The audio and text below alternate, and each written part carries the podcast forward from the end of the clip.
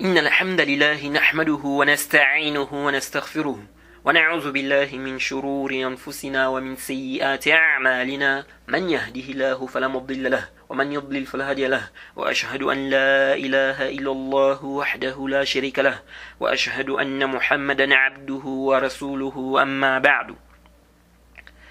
Louange Allah, le créateur des cieux et de la terre, on le loue tout ce qu'il nous accorde comme bien, comme grâce, on lui demande de prier son prophète Mohammed, sa famille, ses compagnons, et tous ceux qui les ont suivis jusqu'au jour de la rétribution. Celui qu'Allah a guidé, personne ne peut l'égarer. Celui qu'Allah a égaré, personne ne peut le guider.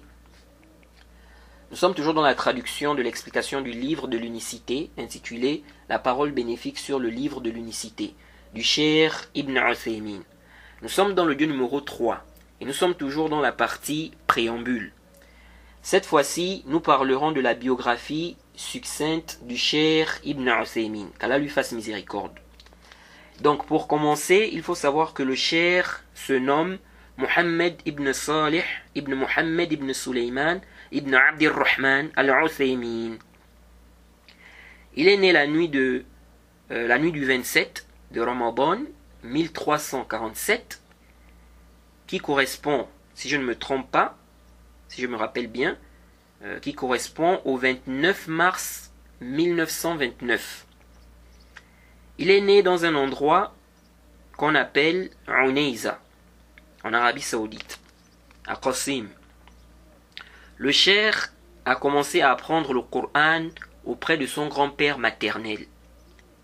Puis, il a poursuivi dans la mémorisation, dans une école.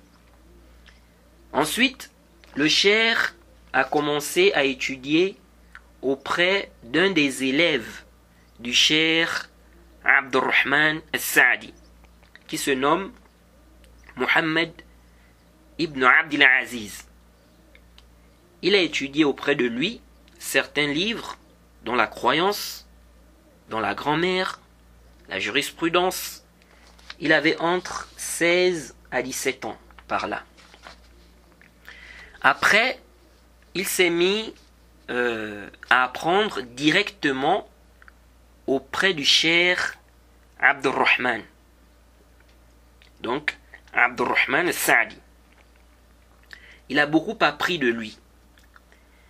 Il a étudié auprès de lui la grand-mère, Zad al-Mustaqna', Al-Aqidatul Wasitiyya, et d'autres livres. Ensuite, il est allé à Riyadh il a étudié auprès du Cher bin Baz, le Sahih al-Bukhari, donc des chapitres, le Muqaddima du Tafsir du Cheikh al-Islam, euh, le Muqaddima, du Tafsir du Cheikh al-Islam Ibn Taymiyyah, et certains sujets. Donc, le Cher bin Baz était le Cher du Cher Ibn Uthaymin. Vous voyez. Et le Cher rentré en faculté de jurisprudence. Lorsque son cher Abdurrahman Sa'di est mort, on lui a demandé de prendre sa place en tant qu'imam.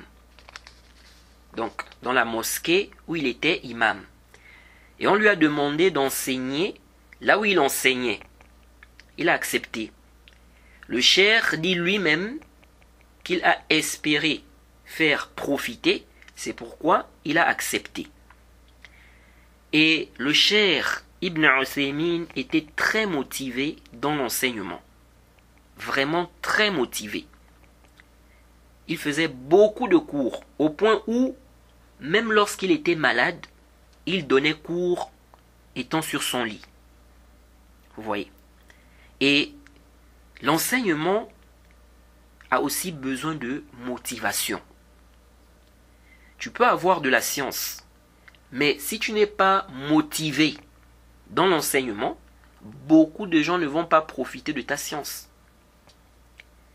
Vous voyez? C'est comme l'apprentissage aussi. L'apprentissage aussi a besoin de motivation.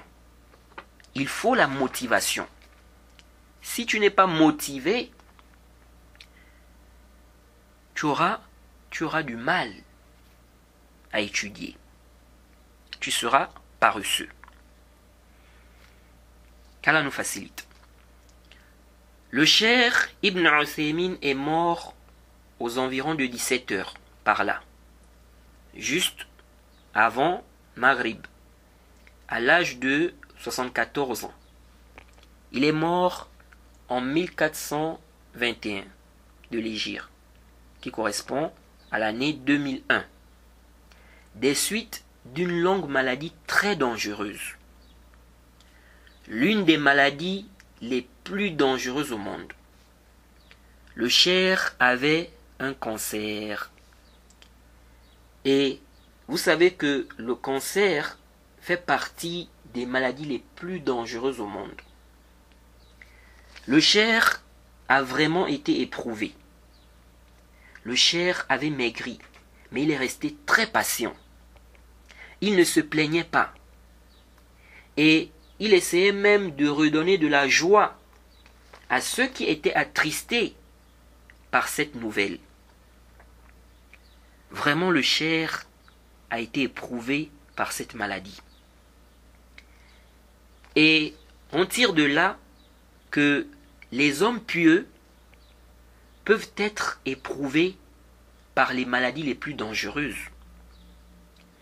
Un homme pieux peut avoir le diabète, l'insuffisance rénale, le cancer, même l'AVC. Tout ceci ne constitue pas une preuve ou bien un signe qu'il est égaré ou qu'il est sur une mauvaise voie, comme certains pensent. Non. Car malheureusement, il y a des gens qui croient que si quelqu'un a ce genre de maladie, ça veut dire qu'il n'est pas quelqu'un de bien, ou ça veut dire qu'il n'est pas sur une bonne voie, ou qu'il fait des mauvaises choses. Non. Ceci est une erreur. Ce qui compte, c'est la voix de la personne. La personne est sur la sunna ou pas. Le fait que quelqu'un ait des malheurs ne signifie pas qu'il est égaré. Quelqu'un a perdu son travail, ou il est devenu pauvre, ou il n'arrive pas à trouver du travail, ou il vit une vie de difficulté. Certains disent même un tel n'a pas, pas réussi, hein, il n'a pas euh, réussi dans la vie.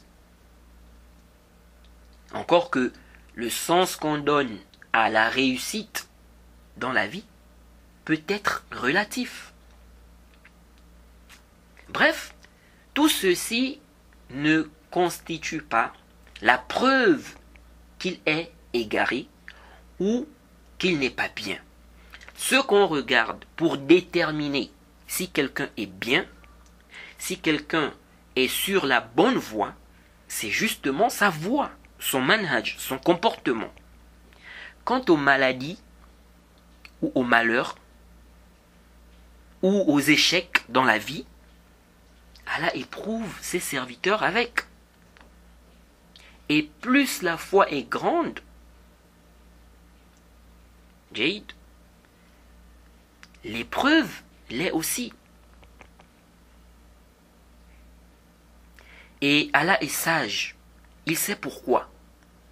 Il se peut que tu crois qu'une chose est un mal pour toi, alors qu'en réalité, il y a un grand bien dans cette chose-là pour toi. Alors qu'en réalité, le bien même se trouve, le bien pour toi, n'est-ce pas, est dans cette chose même. Donc Allah, à travers cela, veut t'accorder un bien. C'est comme ça dans la vie. Quelqu'un va avoir quelque chose, il va se dire que c'est vraiment, euh, euh, ce n'est pas bien pour lui. Mais il ne sait pas que c'est ce qui est même, c'est ça même, c'est-à-dire que c'est même ce qui est bien pour lui. Parce que Allah le connaît. Allah sait que s'il lui, lui donne ceci ou cela, il fera ceci ou cela. Et donc Allah peut priver ce dernier de telle ou telle chose. Car il sait que son bien, c'est-à-dire que celui-là, ce qui est bien pour lui, c'est ça. Parce que si on lui donne ceci ou cela, il va être éprouvé. Il va délaisser telle ou telle chose. Il va faire ceci ou cela. Mais lui ne sait pas. Il se dit que ah c'est pas bien. Non. Tu peux croire que la chose n'est pas bien pour toi, alors qu'en réalité, c'est un bien pour toi. Vous voyez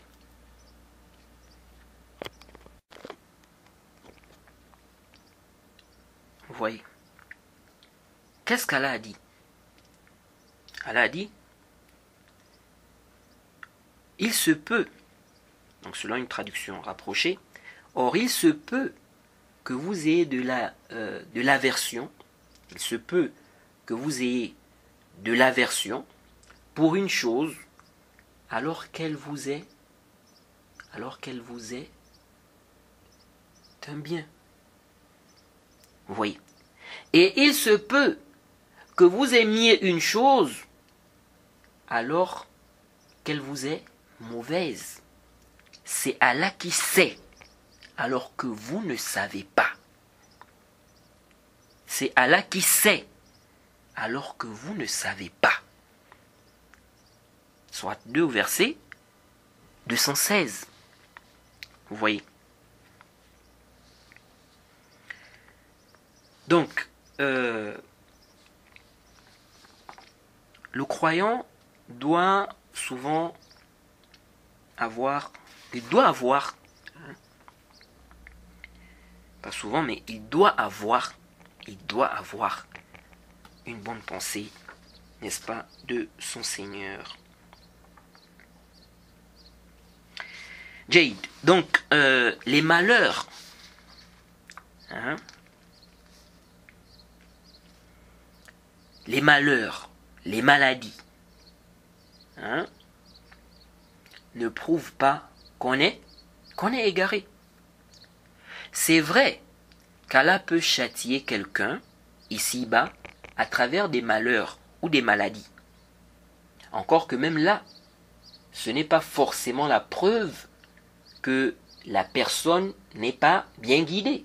Car quelqu'un peut être euh, sur la sunna, mais il a commis un péché et Allah veut bien, euh, Allah veut le, le châtier par rapport à ce péché.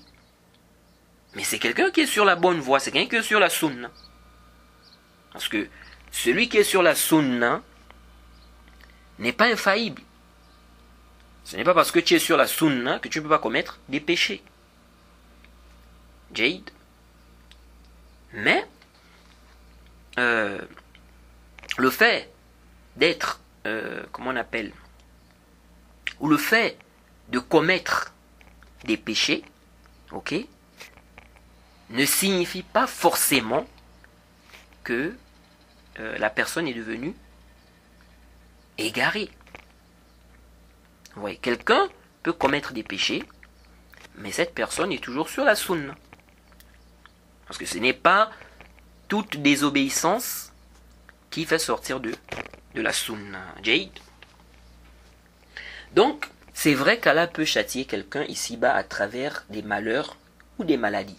Mais la différence avec l'homme pieux, c'est quoi? C'est que les malheurs ou les maladies, pour l'homme pieux, sont une cause de son élévation auprès d'Allah. S'il reste patient, il est récompensé.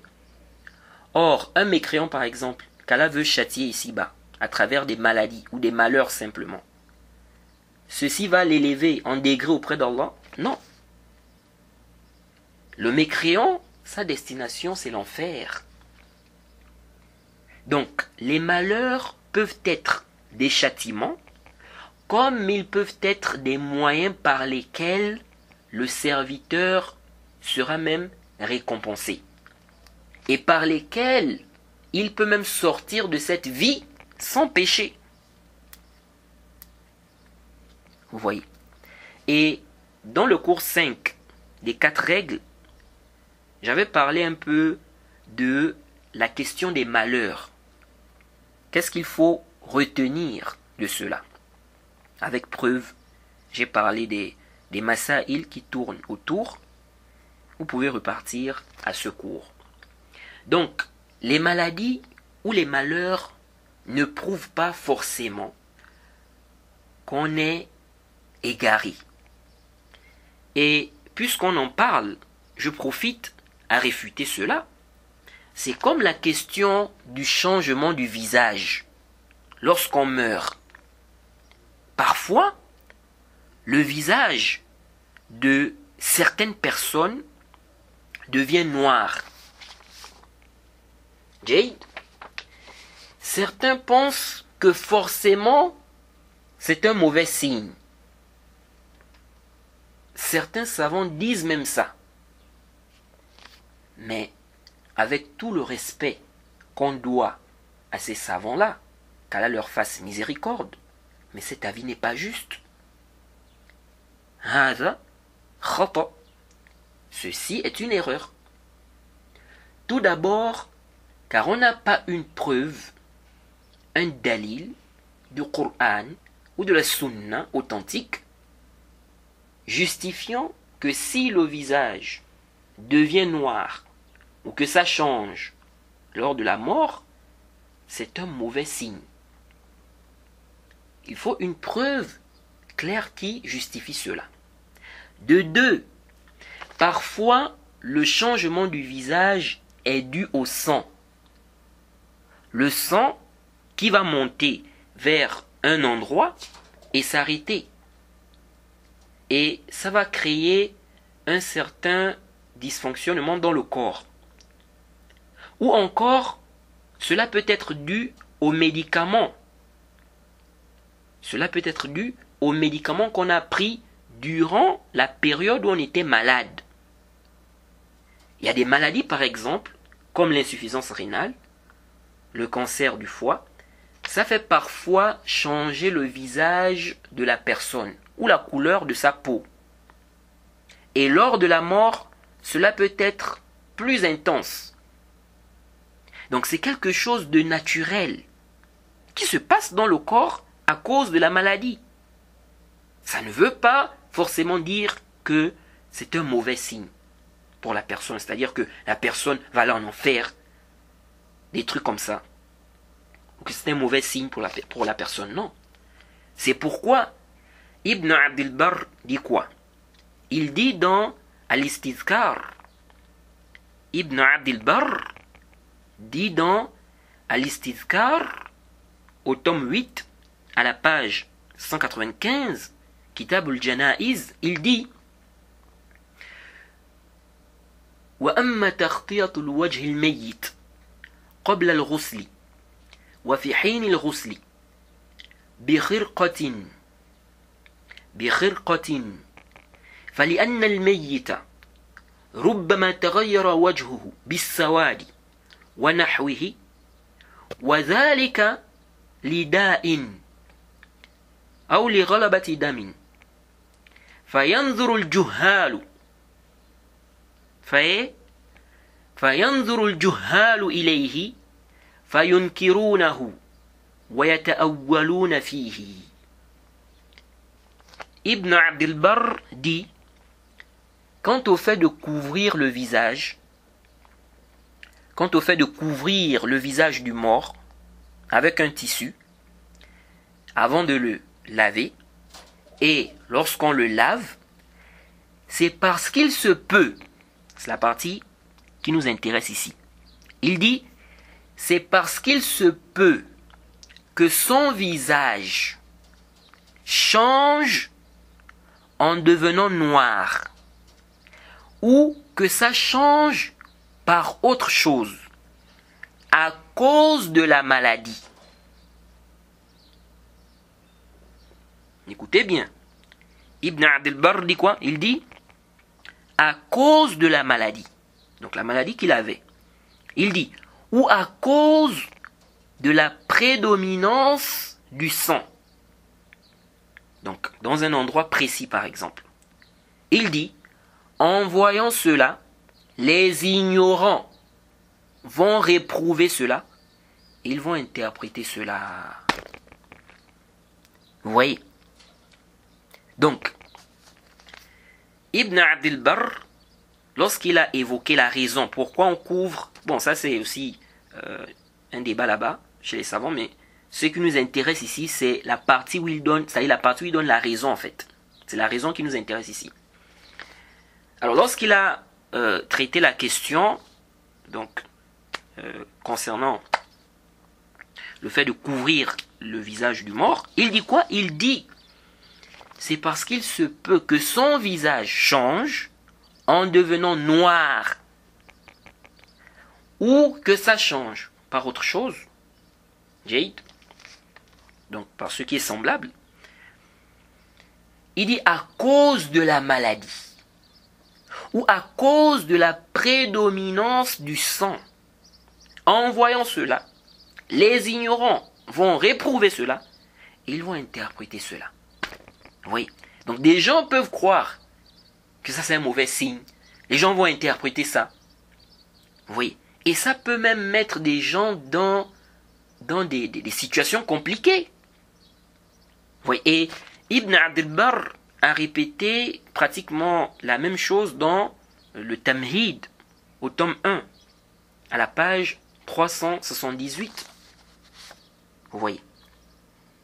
C'est très important de comprendre ça, car il y a des gens qui vont rester anxieux, tristes, pendant des semaines, des mois, juste parce qu'ils ont vu le visage de leur père mort noir ou changer.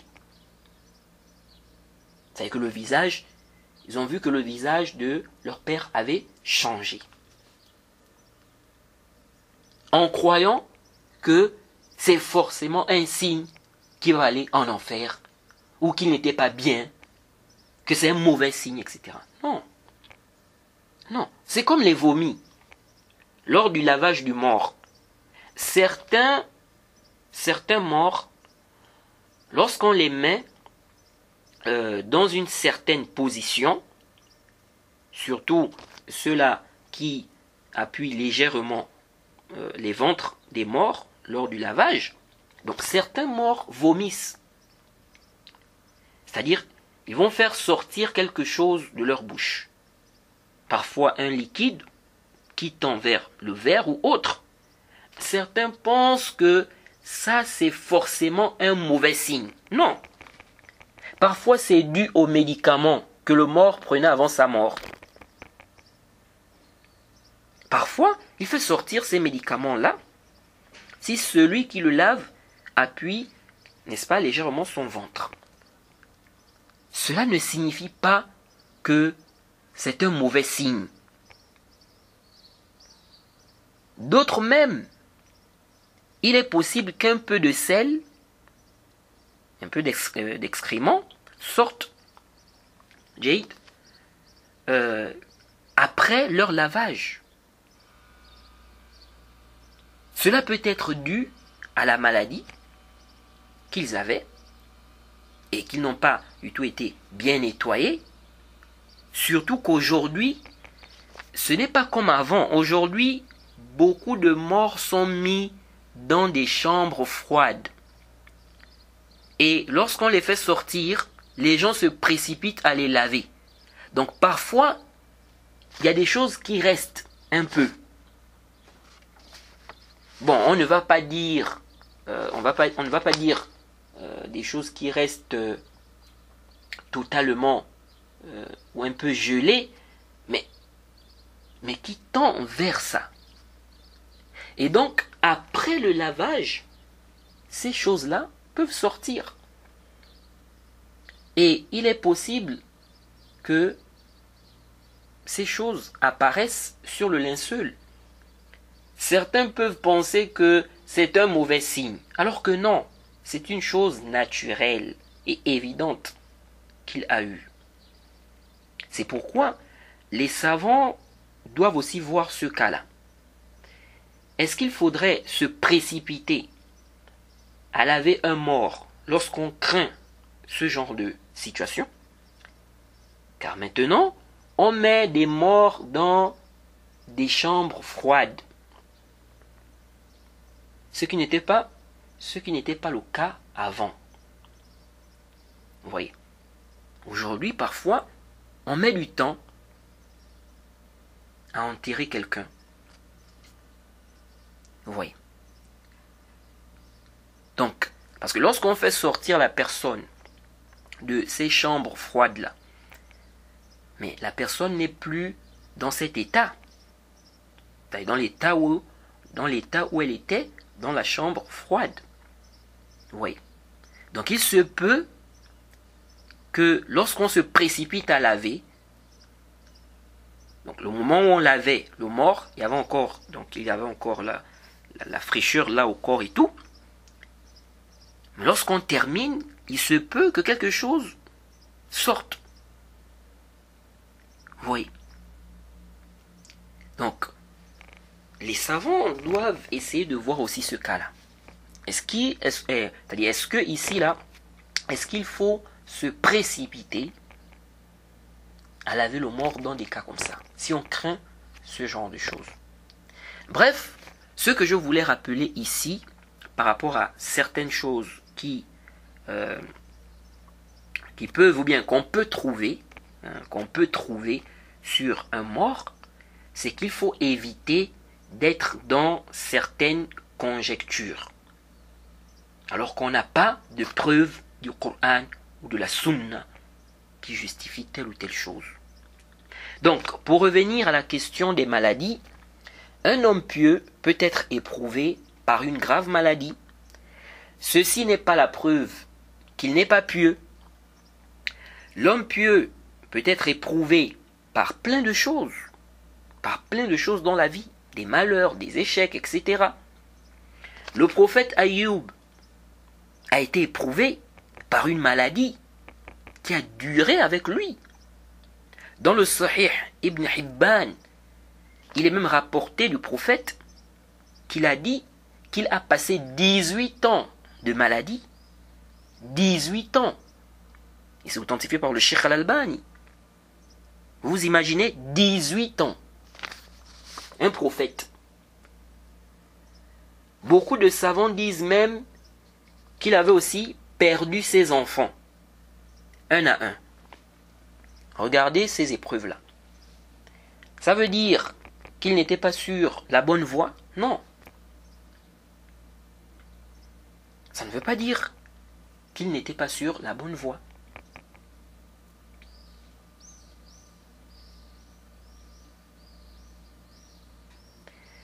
Même si c'est vrai aussi qu'on n'a pas un texte authentique clair disant qu'il a perdu ses enfants. Mais beaucoup de savants ont déduit cela de la parole d'Allah où il dit, selon une traduction rapprochée, et Ayoub, quand il implora son Seigneur, le mal m'a touché, mais toi tu es le plus miséricordieux des miséricordieux, nous l'exaucâmes, enlevâmes le mal qu'il avait, lui rendîmes les siens, et autant que avec avec eux. Donc cette partie-là. Lui rendîmes les siens. Donc il y a des savants qui ont expliqué, qui ont dit en fait, on lui a donné ici, n'est-ce pas On lui a rendu, en fait, ses enfants, on lui a rendu les siens. Donc, qu'il avait perdu. Euh, donc, il dit euh, lui rendîmes les siens, et autant que, avec eux, par miséricorde de notre part, et en tant que rappel aux adorateurs. Surat 21, euh, verset, surat numéro 21, verset 83 à 84. Et je profite à rappeler que la longue histoire qu'Ibn Jarir, euh, rapporte dans son tafsir sur la maladie du prophète Ayoub, là, ce n'est pas prouvé. Il y a plein de choses étranges là-bas même. De même ceux qui disent qu'on l'avait abandonné dans une poubelle, ceci n'est pas prouvé du prophète Mohammed il y a beaucoup de, euh, euh dans l'histoire du prophète Ayoub. Donc il faut faire attention. Jade, il ne faut pas croire en tout ce qu'on rapporte sur lui dans les livres de, de Tafasir. Parce que dans les livres de Tafasir, on peut trouver des choses authentiques, on peut trouver des choses qui ne sont pas du tout authentiques. Et on trouve aussi des, des Israéliates. Ce n'est pas parce que la chose est mentionnée dans le tafsir que ça veut forcément dire que c'est authentique. Parce qu'il y a des gens comme ça. Oh, c'est dans le tafsir d'Ibn Kathir. C'est dans le tafsir de, euh, d'Ibn Jarir al-Tabari. C'est dans le tafsir de euh, Ibn Abi Hatim. Ce n'est pas parce que c'est dans le tafsir d'Ibn Kathir, ou bien dans le tafsir d'Ibn Abi Hatim, ou dans le tafsir hein, d'Ibn Jarir, que c'est forcément authentique. Dans le tafsir d'Ibn Abi Hatim, dans le tafsir d'Ibn Abi il y a des athars faibles là-bas. Il y a des athars qui sont faibles là-bas. Il y a des choses qui sont faibles là-bas. Dans le tafsir, dans le tafsir, dans le tafsir d'Ibn Kathir, pareil. Dans le tafsir d'Ibn Jarir, pareil. Vous voyez. Et on a vraiment besoin d'un travail de fond en ce qui concerne les athars. Alhamdulillah, le Sheikh Al-Albani a fait un travail vraiment énorme en ce qui concerne les ahadiths du prophète. Vérifier les chaînes de transmission et tout ça, vraiment, il a fait un travail énorme. Qu'Allah lui accorde le paradis. Vraiment, c'est un travail énorme. Celui qui a vraiment étudié la science du hadith, il sait de quoi je parle. Ce n'est pas un petit travail. Vérifier les chaînes de transmission, étudier les chaînes de transmission d'un récit, regrouper les tours, etc. C'est un travail. Vraiment qu'Allah lui accorde le paradis. Alors, maintenant on a un problème, c'est euh, on a un problème, c'est, comment dirais-je, le problème des athars. Le problème des athars. On a beaucoup de athars, on ne sait pas. Il n'y a pas un tahqiq par rapport à ces athars-là. Est-ce que c'est est -ce authentique ou pas? Dans beaucoup de livres. Donc, c'est un travail. Il faut vraiment que dans la communauté, euh, il faut qu'il y ait des gens vraiment pour faire ce travail-là. Les hasards. Beaucoup de hasards sont rapportés dans les livres. On ne sait pas si c'est authentique ou pas. Vous voyez. Beaucoup de hasards. Même dans les livres des tafasirs là. Vous voyez seulement le hasard, on dit un tel a dit, Ibn Abbas a dit, Ibn Mas'ud a dit, Jabir a dit, Aisha a dit. Mais est-ce que c'est authentique? Vous voyez Parce qu'il y a des gens aussi, même aujourd'hui sur Internet, il y a des gens qui propagent, dès qu'ils voient seulement un tel a dit, on dit un tel parmi les salaf a dit, ils croient directement que c'est authentique. Ils commencent à propager. Et qui t'a dit que c'est authentique? De la même manière qu'il y a des faux hadith, ok? De cette même manière aussi, on a des faux athar. De cette même manière, on a des athars qui sont faibles. de la même manière qu'on a des hadiths qui sont faibles, on a aussi des, des athars qui sont faibles.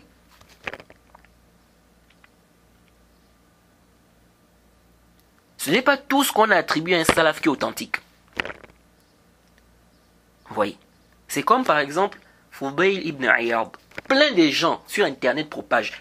Foubail a dit ceci, il a dit ceci, il a dit ceci. Mais est-ce que vous êtes d'abord sûr qu'ils sont authentiques Vous êtes sûr qu'ils sont authentiques les Hassanides, les chaînes de transmission jusqu'à Foudail, les chaînes de transmission jusqu'à lui sont authentiques. Vous voyez? Il faut souvent se rassurer. Si tu n'es pas sûr, laisse. Laisse. Tu n'es pas obligé de, propager. Est-ce que tu es obligé de propager? Parfois des frères, moi je vois parfois des frères qui viennent me, me poser des, des questions là sur certains athars ou certains textes. Euh, comment expliquer ceci? Comment expliquer cela?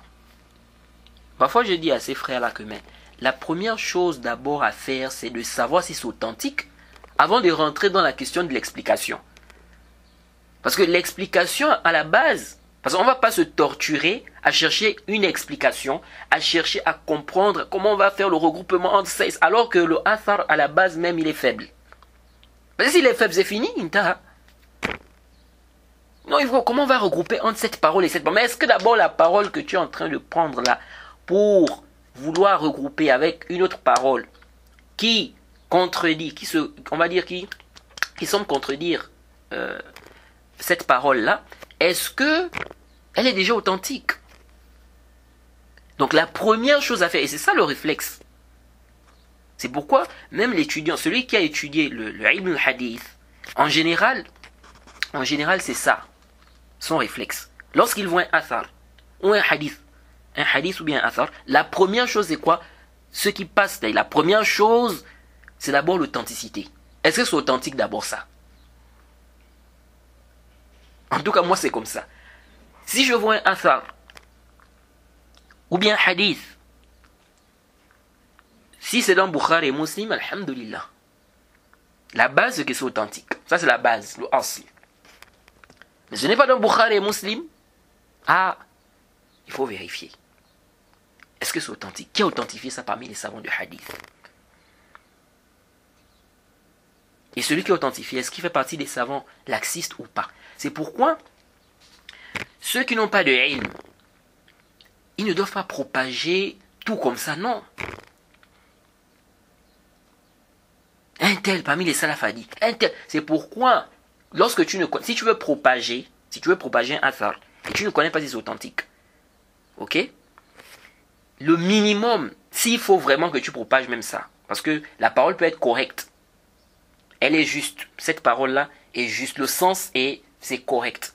Mais est-ce que la personne a eu à dire ça C'est une autre question. Parce que ce n'est pas, toute, parole qui est belle, qui est juste, qui a été dite par telle ou telle personne.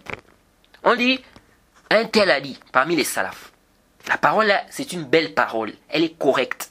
Mais est-ce que vraiment il a dit ça? C'est là la question. Vous voyez? Donc, quand quelqu'un ne connaît pas, qu'est-ce qu'il fait? Il dit on rapporte qu'un tel a dit. On rapporte. Il est rapporté qu'un tel a dit. On dit qu'un tel a dit. Tu mets ça comme ça. On dit, on rapporte. Parce que quand tu dis il a dit, là tu es en train de confirmer. Il a dit. Mais est-ce qu'il a réellement dit? Si la chaîne de transmission est daif, là c'est. Voilà, Qu'est-ce que tu il a dit vous voyez C'est pourquoi certains savants, vous allez voir certains savants, dans certains livres, lorsqu'ils rapportent certains athars, parfois, je dis bien parfois, lorsqu'ils ne sont pas du tout euh, sûrs de l'authenticité, ils disent quoi? On rapporte Rouya, au on rapporte, ça a été rapporté d'un tel, on dit qu'un tel a dit. Vous voyez, c'est comme ça. Mais tu n'affirmes pas. Alors que tu n'es, pas du tout sûr que ceci est authentique. Vous voyez. Bref, euh, ça c'est un point qui est important dans la communauté. On a vraiment besoin de ce travail. Il faut quelqu'un vraiment qui va faire ce travail au niveau des athars vraiment le tarqiq et tout.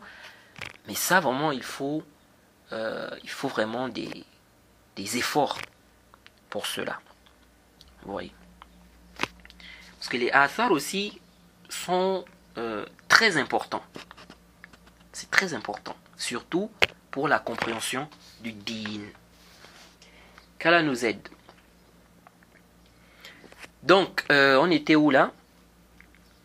Bref, le prophète Ayoub a été éprouvé. il a été éprouvé, il a patienté, et Allah a fait ses éloges d'ailleurs. Hein, il a dit quoi? Inna wajadnahu sabira. Abdu innahu awwab. Vous voyez, Allah dit, selon une traduction rapprochée, oui,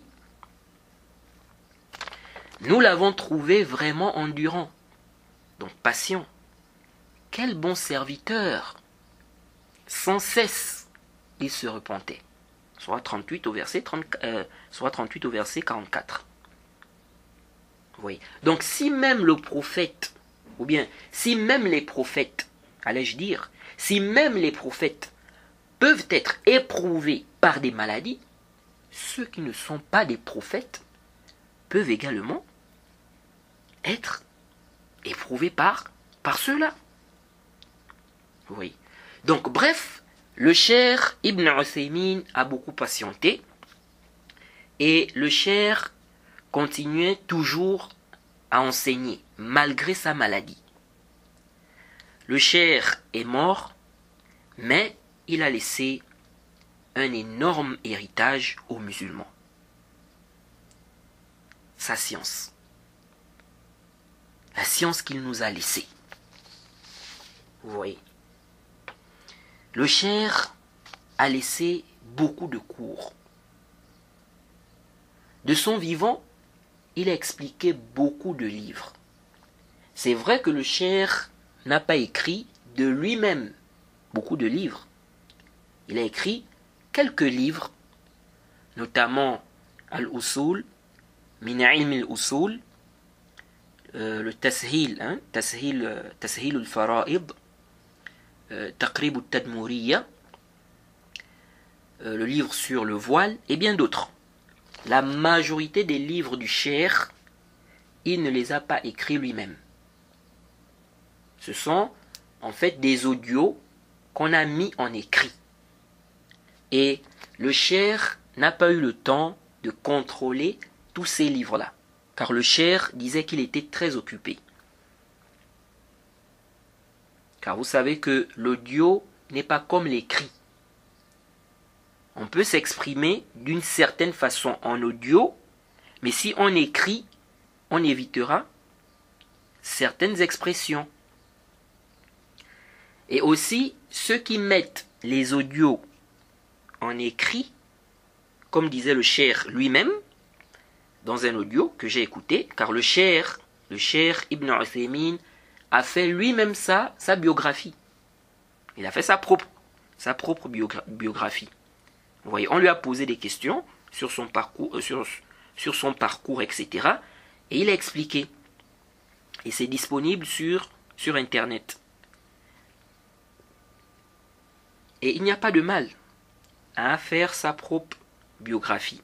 C'est vrai que parfois ça peut, euh, ça peut, ça peut être gênant parce que euh, on se dit peut-être qu'on va, que c'est une façon de se vanter. Voyez, en disant j'ai étudié chez un tel, j'ai étudié chez un tel, euh, moi j'ai étudié tant d'années, j'étais chez un tel, j'étais là-bas, j'ai voyagé là-bas, etc. Vous voyez un peu, c'est vrai que ça peut parfois hein, arriver, on peut se dire que bon, euh, le fait de faire sa propre biographie, c'est comme si on se vantait ou je sais pas, des trucs comme ça. Mais, mais, en réalité, il n'y a pas de mal. Surtout, si, c'est-à-dire, quand je dis il n'y a pas de mal, c'est-à-dire il n'y a pas de mal à faire sa propre biographie, si y a un besoin. Vous voyez, si des gens veulent connaître ton parcours, les gens veulent connaître chez qui tu as étudié. Hein, il n'y a pas de mal. Tu peux expliquer. Ou parfois il y a d'autres qui veulent connaître, n'est-ce pas, euh, par, exemple l'histoire euh, de tel ou tel euh, de tel ou tel prêcheur. Vous voyez. Donc, parler de ta vie, donc faire ta biographie pour que les gens sachent quand même, hein, comment tu as étudié, donc ton parcours. On ne va pas te demander de parler. Les gens n'ont pas besoin de, ta vie privée, hein. comment dirais-je, ce que tu fais chez, toi avec euh, euh, ta femme, tes enfants, des trucs comme ça. Non. C'est juste, voilà, le parcours, comment tu as étudié l'islam, comment ça s'est passé, ton islam, des trucs comme ça. Il n'y a pas, il pas d'ishkal. Il n'y a pas d'ishkal s'il y a un besoin. Jade, s'il y a un besoin. Bref, donc le cher euh, a fait lui-même sa biographie. Donc on lui a posé des questions hein, sur, son parcours, sur son parcours. Il a expliqué. Et c'est disponible sur YouTube. Donc le cher disait que ceux qui mettent le Dieu en écrit peuvent enlever certaines choses. Car ils trouvent que ce n'est pas du tout important. Donc pour eux, ce n'est pas important. Mais le cher lui-même, il peut voir que non. Ce que vous êtes en train de vouloir enlever, bien ce que vous avez enlevé là, c'est très important. Vous voyez. Et ça aussi, ça montre qu'il faut faire attention. Il y a des gens qui pensent que si on a par exemple mis euh, un audio, on a retranscrit un audio en écrit, on a mis ça en écrit, ok Si par exemple la personne trouve des choses qui manquent, la personne va se dire que euh, c'est de la malhonnêteté. Comment ils ont enlevé la parole du cher dans l'audio? Le cher a dit ceci. Non, il se peut, il se peut qu'ils aient vu que ça, c'est pas quelque chose qui est, c'est pas une chose importante en fait. Ils ont retiré, mais ils se sont trompés. C'était une chose importante. Mais eux, ils ont cru que c'est pas vraiment, c'est pas une chose importante. Donc, ils ont dit bon, on n'a pas, on n'a pas forcément besoin de, mettre cela. Vous voyez. Mais ça aussi, c'est dangereux. Vous voyez. Il est mieux de mettre, de, de, retranscrire, ou bien de, de dire tout ce que euh, le cheikh a dit, tout ce que la personne a eu à dire. Vous voyez. Sauf vraiment des choses euh, qu'on sait que, c'est-à-dire que vraiment, vraiment, on sait que ça, on n'a pas besoin vraiment de ça. On n'a pas besoin. Par exemple, une répétition qui n'ajoute rien au propos de la personne ou à son argumentaire. Vous voyez. Bref. Euh, mais le cher a quand même vérifié, il a contrôlé certains livres, comme son explication de euh, Al-Loir Il a également contrôlé euh, le livre qu'on va traduire, donc Al-Qawl Mufid. Alors, concernant les livres du cher, donc du cher Ibn Usaymin, Le cher a beaucoup de livres. Le cher beaucoup de livres sur le marché. Des livres même qui continuent, n'est-ce pas, euh, à sortir. Il suffit d'aller dans des bibliothèques, hein, vous trouvez plusieurs livres du cher Ibn Usaymin, surtout en Arabie Saoudite. Le cher a expliqué euh, al-Maram, euh, Amdatul Hakam, euh, Sahih al-Bukhari, Sahih Muslim, les trois fondements, Kashfu Shubhat, hein, Zad al-Mustaqna, vous voyez, et plein de livres. Qu'Allah fasse miséricorde au cher Ibn Usaymin pour tout le travail qu'il a fait pour l'islam. Et qu'il nous fasse toujours profiter de sa science. Donc voilà un peu ce qu'on peut dire en résumé sur ce grand savant. Alors, rapidement, on va entamer la partie consacrée aux deux livres, donc Kitab al-Tawhid et Al-Qawl al-Mufid.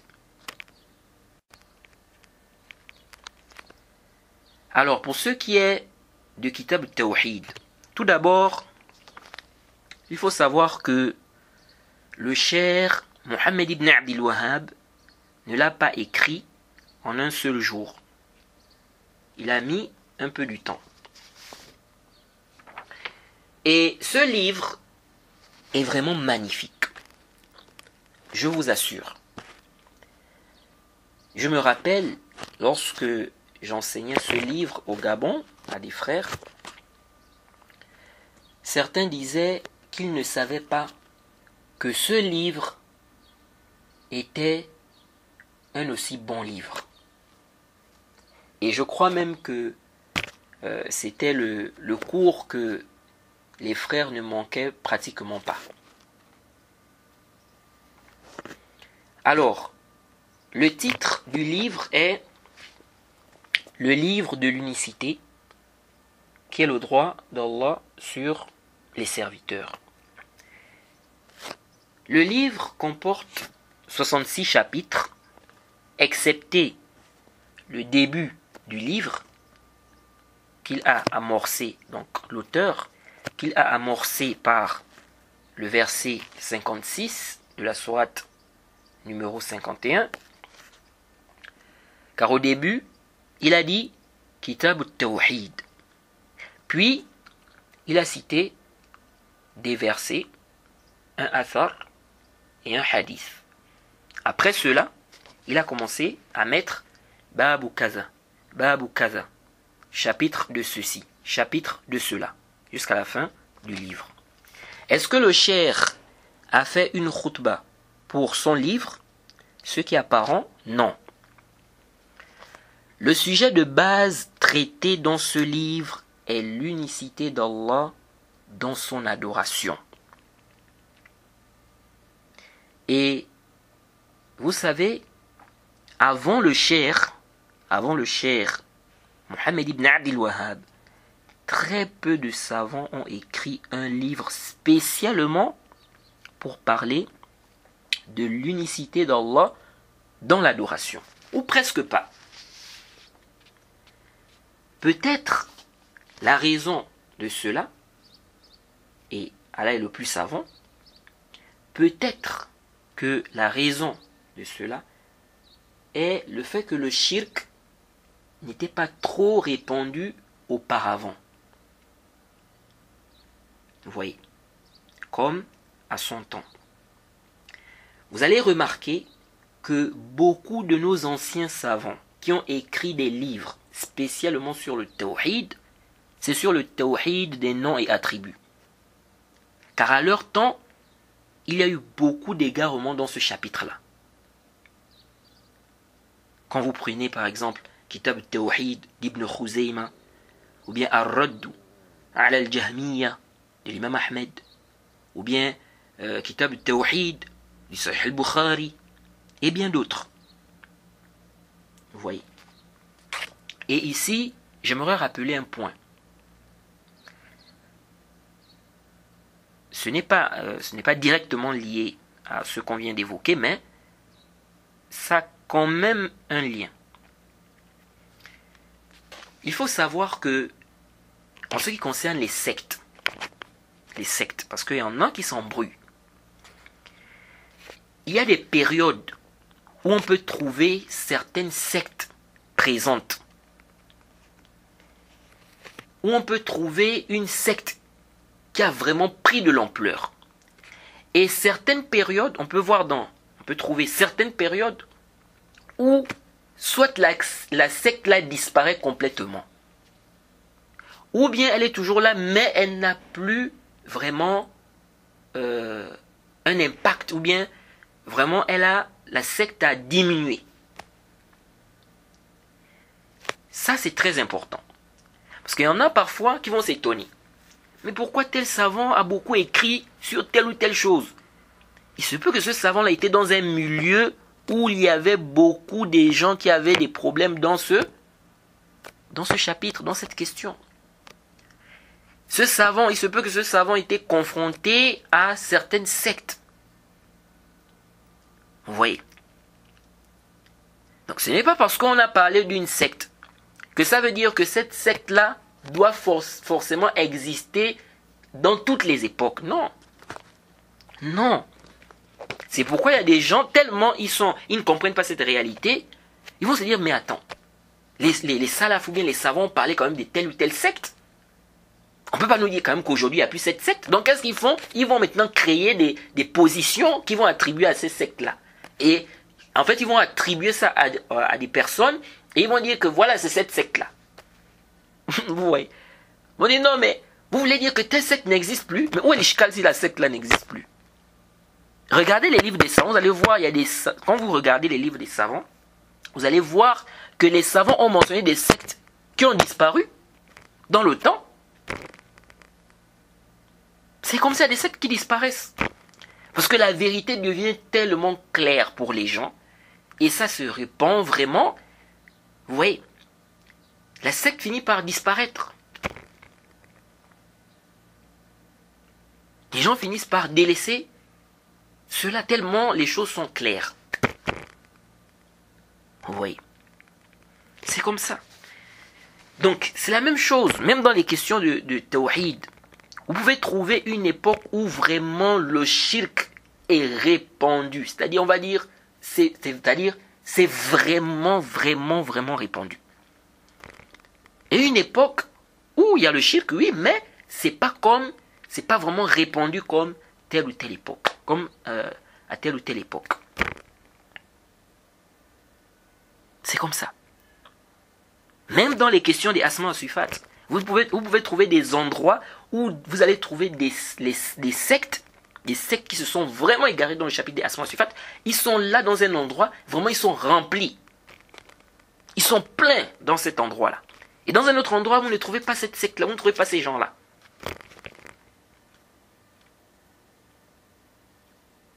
Vous voyez C'est comme ça. Mais lorsqu'on parle, aujourd'hui les gens posent des questions. Mais pourquoi on se rend compte que certains savants qui ont expliqué les, livres des hadiths, certains étaient, influencés par les Asha'ira. Mais beaucoup ont vécu dans des endroits, des époques où il y avait, c'est-à-dire ces Asha'ira-là avaient une influence. Les livres qu'ils trouvaient expliqués, c'était les livres de ces gens-là. Il y en a qui ont cru que c'était ça la bonne voie. Vous voyez C'est comme ça. Et après un temps, ok, ces sectes-là ont vraiment diminué. La bonne croyance a pris de l'ampleur. Ça a pris le, dessus. Donc ça, vraiment, c'est important.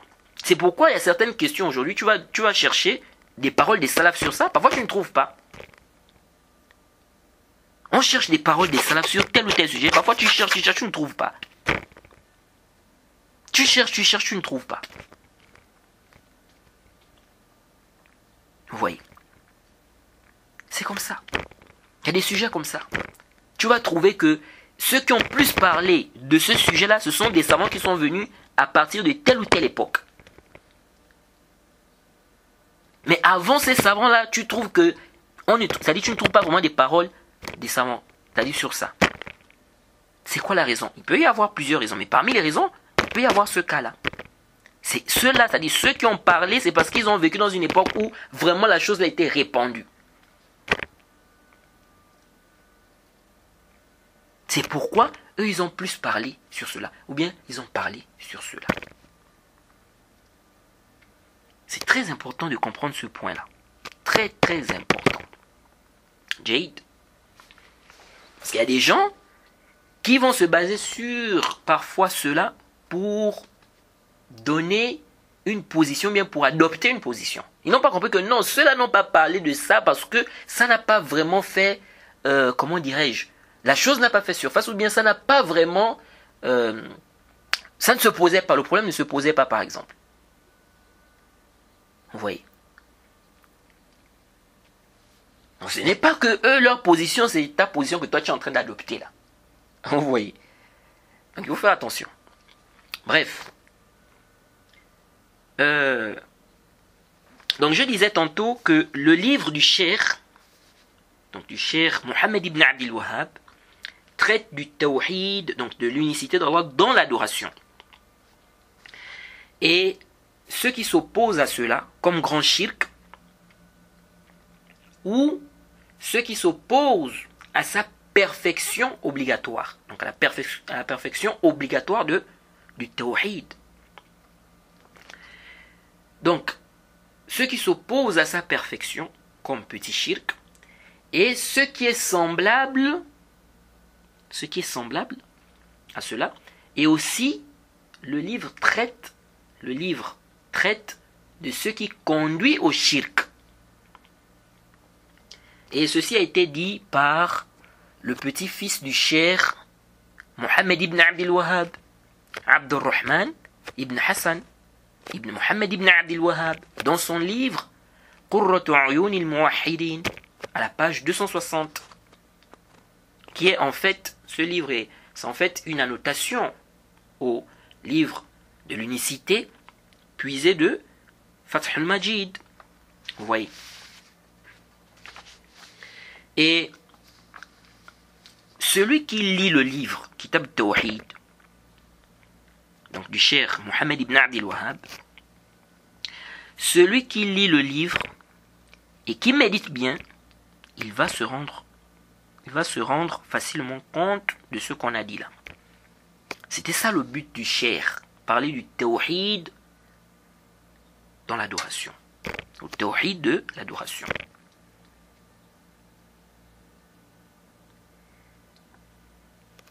Et ce qu'il a mentionné dans le livre, qui est en rapport avec l'unicité d'Allah dans les noms et attributs, ou l'unicité d'Allah dans la Seigneurie, ou encore ce qu'il a mentionné sur le destin, il a mentionné, cela à cause du lien que cela a avec le tawhid de l'adoration. Le lien qu'il y a entre les trois types de tawhid, comme on va le voir, ou encore, ou encore le lien qu'il y a entre ces choses. D'ailleurs, le début du, livre, il te dit Kitab al-Tawhid, donc le livre de l'unicité. Et ce qu'il cite après directement a un rapport avec le Tawhid dans l'adoration. C'est comme s'il te disait que ce livre traite de ce sujet. Vous voyez. Pour certains chapitres, le cher met un titre. Il met un titre. Et c'est la majorité des chapitres. Peut-être 28 chapitres comme ça. D'autres chapitres, il ne met pas un titre, un titre précis. Mais il met plutôt un verset ou des versets.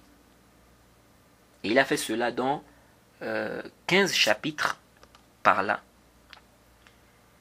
Par exemple, il te dit chapitre, la parole d'Allah. Il met le verset. Vous voyez. Dans un chapitre, il a mis comme titre une parole tirée d'un hadith. Une parole tirée d'un hadith, textuellement. C'est le chapitre On ne demande pas, ou bien on ne demande, on ne demande par, on ne demande par le visage d'Allah que le paradis. Et si je ne me trompe pas, j'avais un peu parlé de ce chapitre-là dans ma réfutation contre Islam ibn Ahmed. Cette fois-ci, on en parlera en détail, Inch'Allah. Donc lorsqu'on va arriver à ce chapitre. Dans certains chapitres, il met des titres par rapport à ce qui est dans euh, par rapport à ce qui est dit dans des hadiths. Dans certains chapitres, il donne directement le jugement il donne directement un jugement. Il va dire par exemple, chapitre fait partie du shirk, le fait de faire telle ou telle chose. Donc il donne un jugement ici. Il dit chapitre fait partie du shirk, le fait de faire telle ou telle chose. Parfois, il ne donne pas le jugement, vu qu'il est très clair dans les textes qu'il mentionne dans le chapitre. Vous voyez. Il y a quelques chapitres qui se ressemblent. Certaines personnes pensent que c'est une répétition du cher, alors que non. C'est bien voulu du cher. Ce n'est pas du tout une répétition. Et on verra ces chapitres-là, inshallah. Et on va expliquer avec des paroles des savants que ce ne sont pas des répétitions. Et le cher vraiment, ça dit Allah a vraiment facilité le cher dans, euh, comment dirais-je, dans la chronologie même des chapitres, dans les titres qu'il mettait. Vous voyez. Et le cher faisait même des déductions vraiment magnifiques. Magnifiques.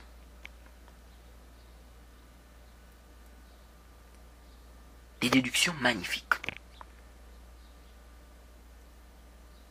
Il faut vraiment bien lire le texte pour comprendre ça, pour faire sortir ça du texte.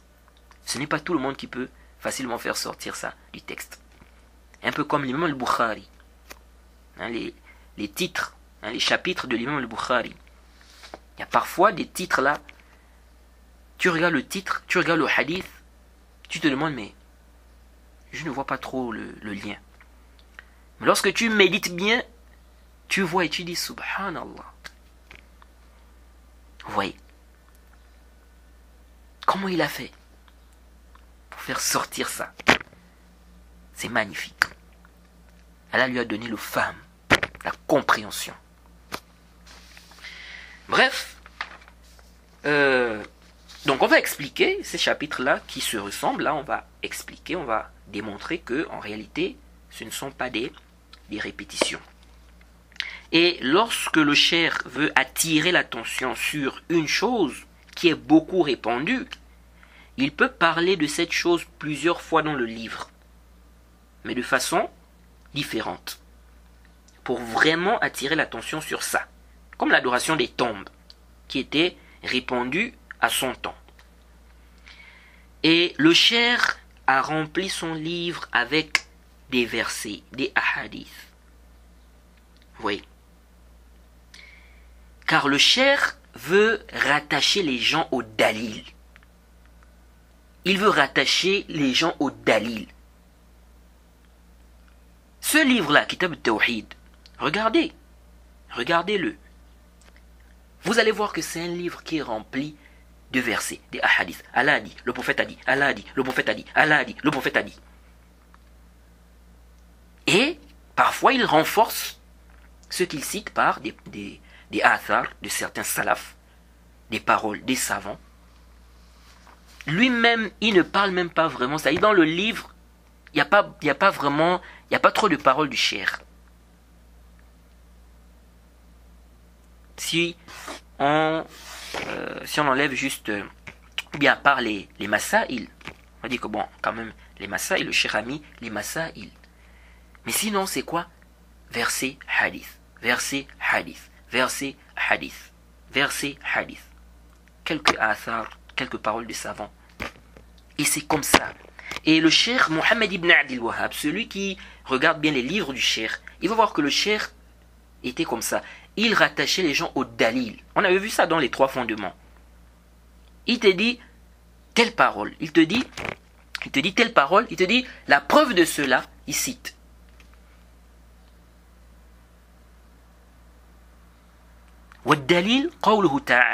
Il cite le dalil. C'est comme ça. Et c'est comme ça que nous devons, n'est-ce pas euh, C'est comme ça que nous devons. Euh, c'est comme ça qu'on doit. C'est comme ça qu'on doit être. Rattacher les gens au dalil. Pas à ta personne. Tu ne rattaches pas les gens à ta personne, au dalil. Allah a dit, le prophète a dit.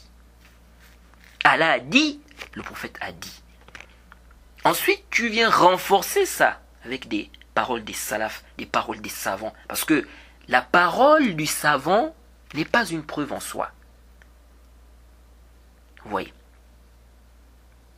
Le savant, non, les savants nous aident à comprendre les preuves. Mais le dalil se trouve où? Al-hujjatu. L'argument se trouve dans, dans les textes. Jade, comme on a toujours l'habitude de le dire.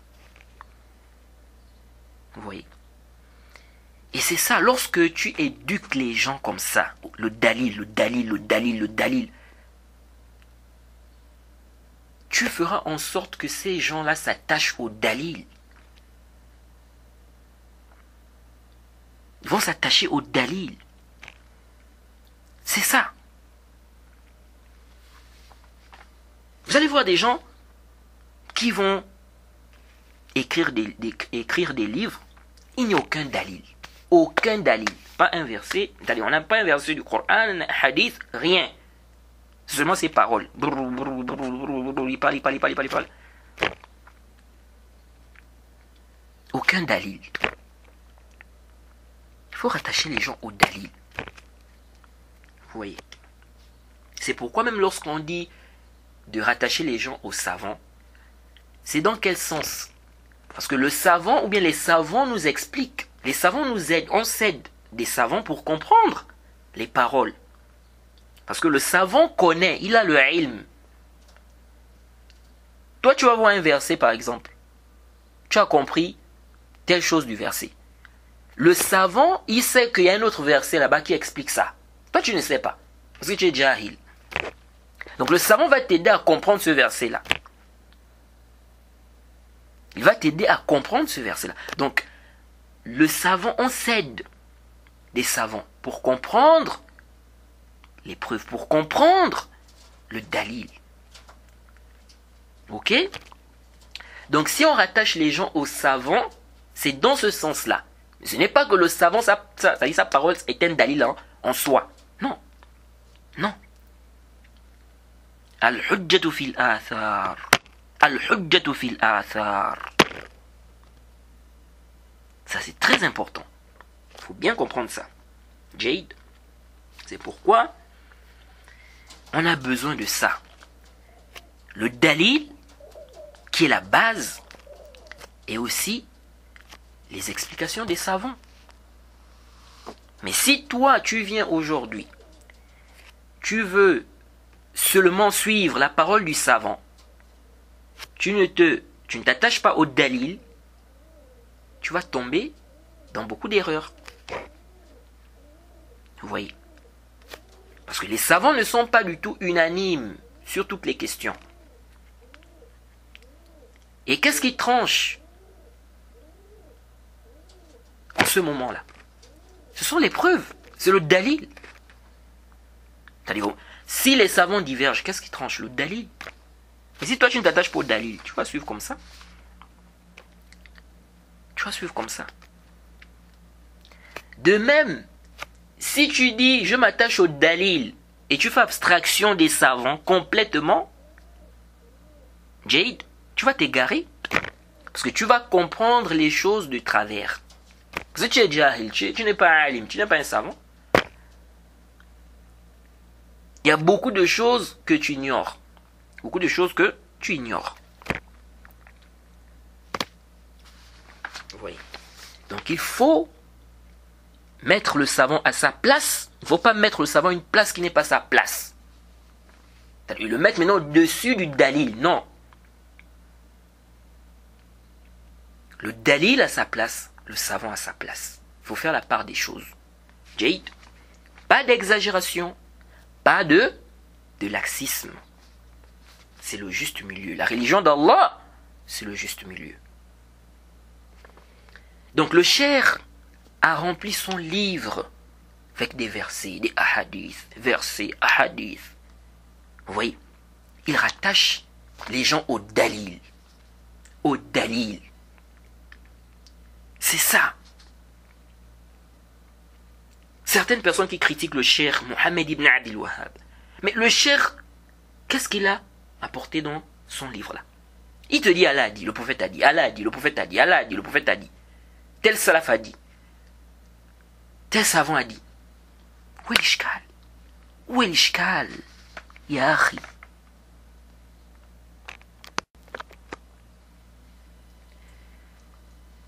Alors, sachez que beaucoup de gens de science ont expliqué ce livre dans Kitab Tawhid. Il y a plusieurs explications de Kitab Tawhid. Nous avons par exemple euh, Al euh, Aziz al-Hamid, Sharh Kitab Tawhid, du Cheikh ibn Abdullah ibn Mohammed ibn Abdul Wahhab qui est une explication claire et magnifique de Kitab al-Tawhid. Donc ça c'est le petit-fils du cher Mohammed ibn Abdul Wahhab. Donc le fils de qui? Le fils de Abdullah ibn Mohammed ibn Abdul Wahhab. On avait déjà parlé de lui. Lorsqu'on a cité les enfants du cher qui sont devenus des savants.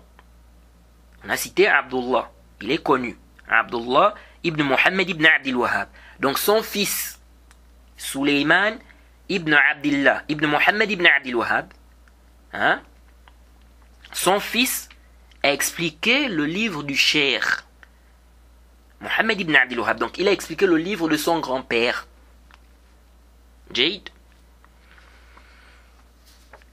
Donc quand vous entendez euh, Taysir, hein, lorsqu'on parle de l'explication du Kitab Tawhid, lorsqu'on dit du cher Suleiman, il faut savoir faut savoir qu'il s'agit ici de qui? Il s'agit ici du petit-fils du cher Mohammed ibn Abdul Wahhab, le fils de son fils, qui est Suleiman ibn Abdullah, hein, ibn Abdullah ibn Mohammed ibn Abdul Wahhab. Donc, il a expliqué le livre de son grand-père, donc Kitab Tawhid, mais il n'a pas terminé son explication. Il est mort, il a été tué. Donc son petit-fils là, il a été tué, il est mort, et je crois qu'il a laissé cinq chapitres par là. Donc il n'a pas expliqué cinq chapitres par là, ou un peu plus. Alors un autre petit-fils du cher, donc du cher Mohammed ibn Abdul Wahhab, est venu terminer, est venu terminer le livre. Et il a aussi résumé. En fait, il a enlevé euh, certaines choses qu'il voyait, donc euh, des choses qui ont été répétées. Il a essayé de résumer le livre et il a ajouté des choses et il a terminé le livre. Vous voyez. Et lui, son explication, c'est Fathul Majid. Lorsque vous entendez Fathul Majid, il s'agit de, de ce livre. Jade. C'est l'explication de qui? Du petit-fils du cher Mohammed ibn Abdul Wahhab.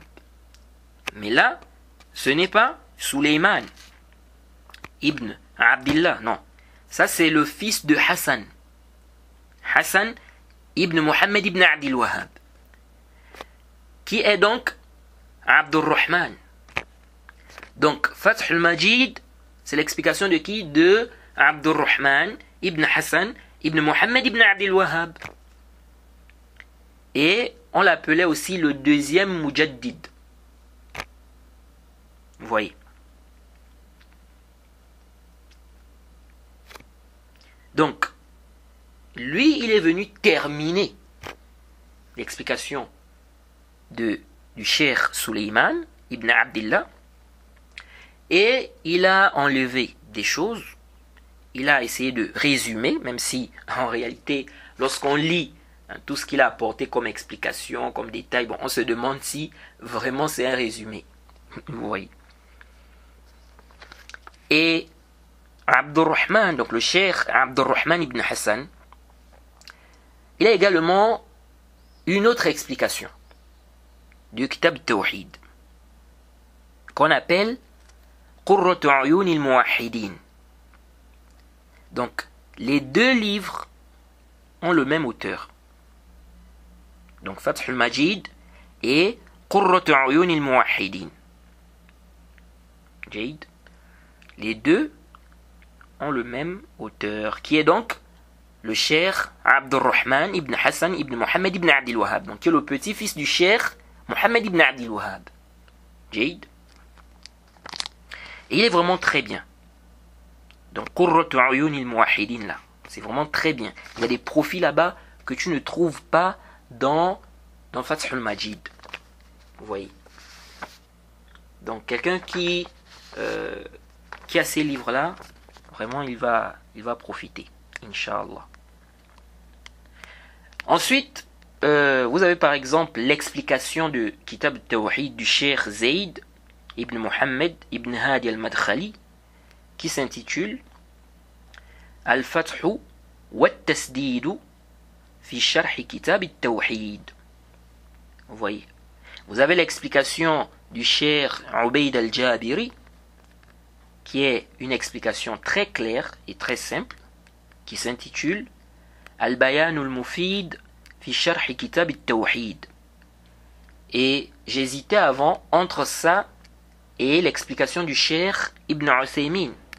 Si vous vous rappelez, pour ceux qui sont dans la chaîne Telegram, on avait même fait un sondage. Et finalement, j'ai vu que c'était mieux euh, qu'on prenne l'explication du cher du cher Ibn Uthaymin. C'est plus détaillé. Et moi j'aime bien ce qui est détaillé. Vous avez l'explication du cher Al-Fawzan. Ya'anatul Mustafid Bisharh Kitab al-Tawhid, qui est une explication simple et très bien, vraiment avec des termes clairs, faciles à comprendre et faciles à traduire. Le cher a une autre explication du Kitab al-Tawhid, mais cette fois-ci, c'est un résumé. Vous voyez. Et euh, il est très approprié pour les débutants. Il est aussi bien. Il s'intitule Al-Mulakhas fi Sharh Kitab al-Tawhid. Et je crois même qu'il est traduit en français, si je ne me trompe pas.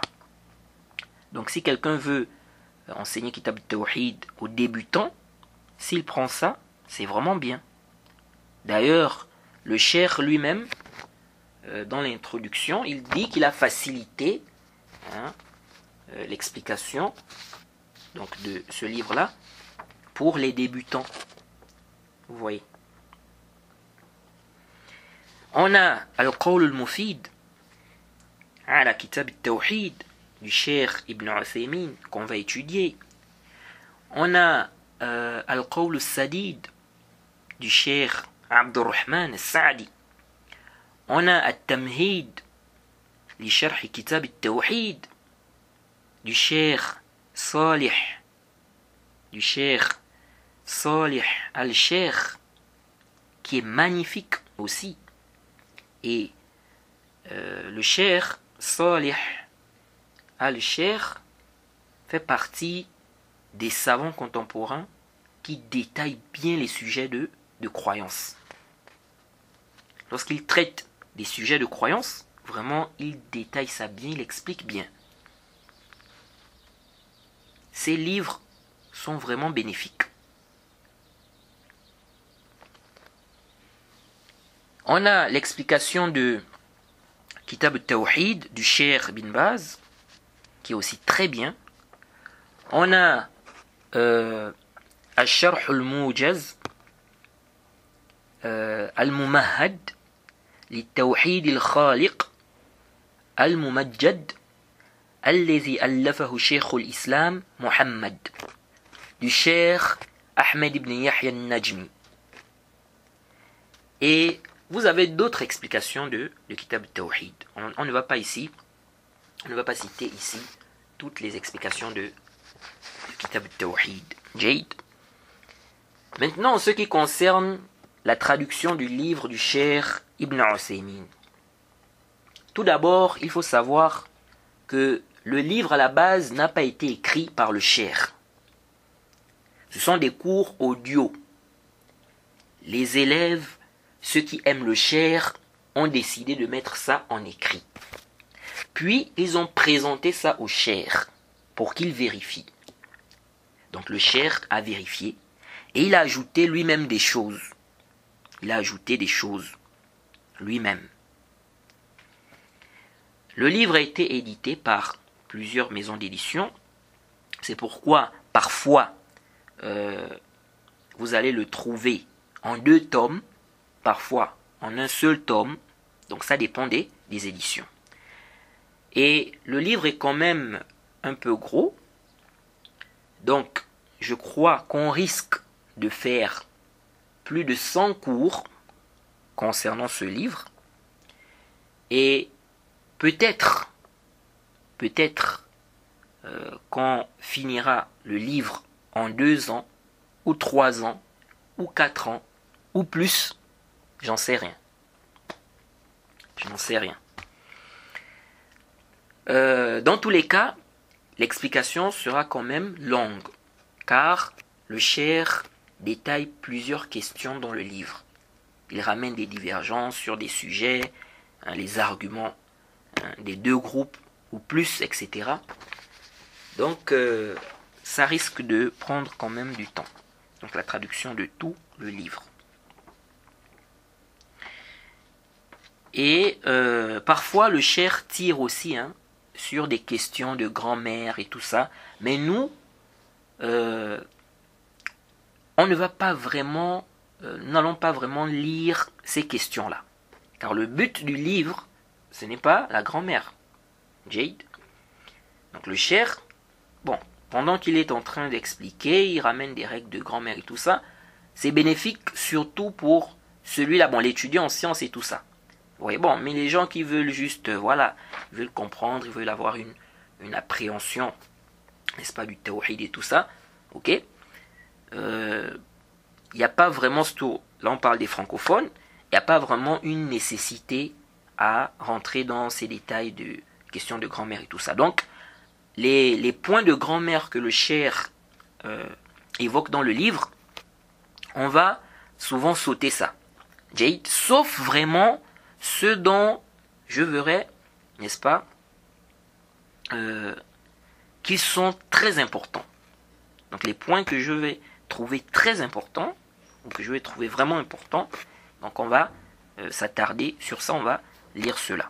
Mais ce qui, euh, ce dont je verrai que vraiment il n'y a pas vraiment, il a pas vraiment une, une, grande importance, ou bien c'est pas vraiment vraiment important pour les francophones, on va sauter, on va sauter cela. Jade.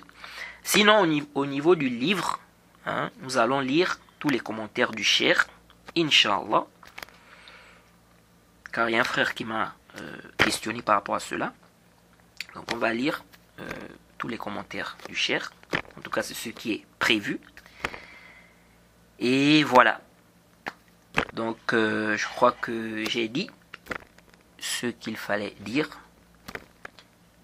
je demande à Allah de m'accorder la sincérité et qu'il fasse que cela soit très bénéfique pour les frères et sœurs.